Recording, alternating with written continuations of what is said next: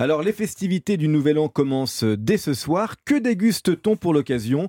Eh bien pour nous guider, j'ai invité Tai Liu, plus connu sur les réseaux sociaux sous le nom du riz jaune. Le riz jaune précisément, il est avec nous. Bonjour Tai. Bonjour. S'appeler Tai pour un chinois, c'est pas banal quand même. non, c'est vrai. Tai pour un chinois, ce n'est pas banal. Merci d'être là, vous vulgarisez hein, la cuisine asiatique et, chinoise, notamment à travers vos vidéos sur euh, YouTube.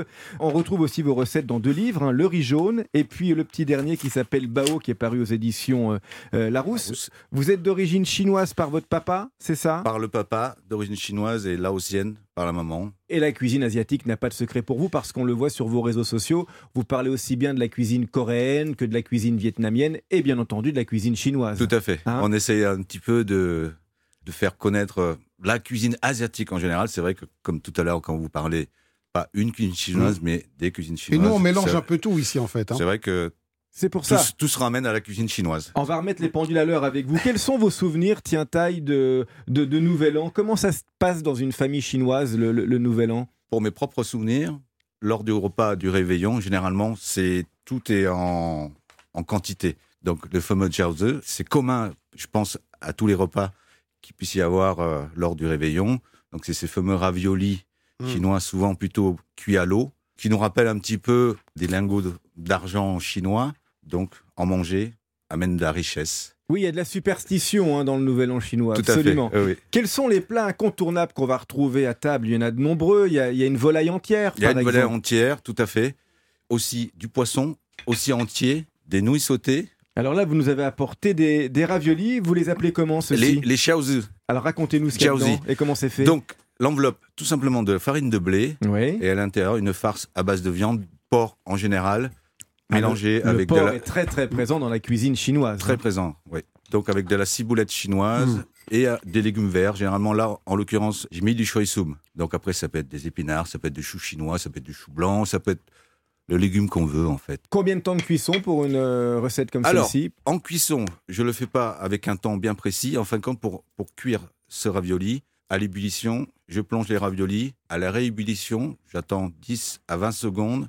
Je rajoute un verre d'eau froide. Deuxième réébullition, 20 secondes, un petit verre d'eau froide. Et à la troisième réébullition, en fait, on, les retire et puis on, les déguste. Mais il faut de la quantité parce que moi j'ai des amis euh, chinois et je sais qu'ils euh, sont en train de continuellement faire à manger quand on est à table. Hein. Ils ont toujours peur qu'on manque de quelque chose. il y a une spécificité, c'est qu'il n'y a pas le séquençage comme chez nous. Il n'y a pas rentrée, plat, tout vient en même temps. Tout vient en même temps. Sur une table normalement ronde avec un centre de table qui tourne. Et on fait tourner, on ramène devant soi ce qu'on a envie de prendre. Et chacun partage tout, c'est très convivial. Tout à fait. C'est vrai qu'il y a beaucoup de symboles dans la cuisine chinoise et le Nouvel An, c'est vraiment euh, l'événement le plus important du calendrier chinois euh, ah ben. en, cuisine, on pourrait dire. Hein, ah ben, c'est effectivement euh, très important. C'est célébré entre le 21 janvier et le 20 février, euh, lors de ce qu'on appelle la deuxième lune depuis le solstice d'hiver. Il faut calculer, il faut avoir un, bon calendrier. Alors c'est donc 16 jours de festivités qui se terminent par la fête des lanternes. Par la fête des lanternes, tout à fait. C'est ça, ce qu'on appelle aussi la fête du printemps.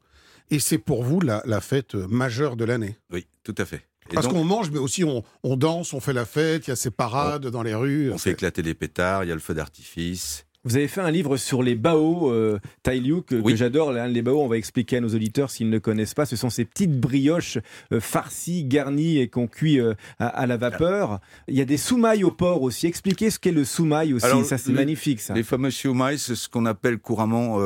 Enfin, j'ai toujours entendu dire ici, on appelle ça les, bouchons. Donc, ce sont une petite enveloppe à base de farine de blé, pareil, une farce à base de porc, souvent associée à de la crevette tout ça pétri pour obtenir une espèce de texture assez euh, pâteuse et collante qu'on farcit avec cette, euh, cette enveloppe à base de farine. Qu'est-ce qu'on a là dans l'autre bol? Du tandiang. Ça va avec mon accent français, c'est un petit peu. Euh, ah bon, ça va, moi je le prends l'accent. Hein. Ouais. Donc le tandiang, enveloppe à base de farine de riglion, farcie de pâte de graines de sésame noir, sucrée et avec de, de la matière grasse. Pour l'occasion, j'ai fait avec du beurre, mais normalement, à, la base, c'est avec du lard. Mais vous considérez ça comme une, entrée, comme un dessert Comme un dessert. Ah, c'est comme un dessert. c'est pour ça Là, oui, qui ont consommé plutôt euh, pour la fête des lanternes. Mais, c'est vrai que ça peut être trompeur parce que si on revient au bao dont on parlait tout à l'heure, ces brioches euh, chinoises avec euh, cette pâte très très addictive, il y a un petit peu de sucre hein, dans mmh. la pâte du, du bao. Hein. Il y a du sucre. Toujours pareil. C'est vrai que dans la cuisine chinoise, le sucre est constamment présent, toujours pour contrebalancer. Porc au caramel, voilà, porc hein. au caramel, Canard laqué. canard laqué, même pour les plats salés. En tous les cas, dans la cuisine chinoise, le sucre est là pour apporter une petite balance. Ça, mène- ça, mène- ça mène une, ronde, une rondeur, une, une douceur. Et c'est vrai que le sucre utilisé voilà, à bon escient sur le salé, c'est aussi un exhausteur de goût voilà, qui, est, qui est beaucoup plus profond après sur les saveurs.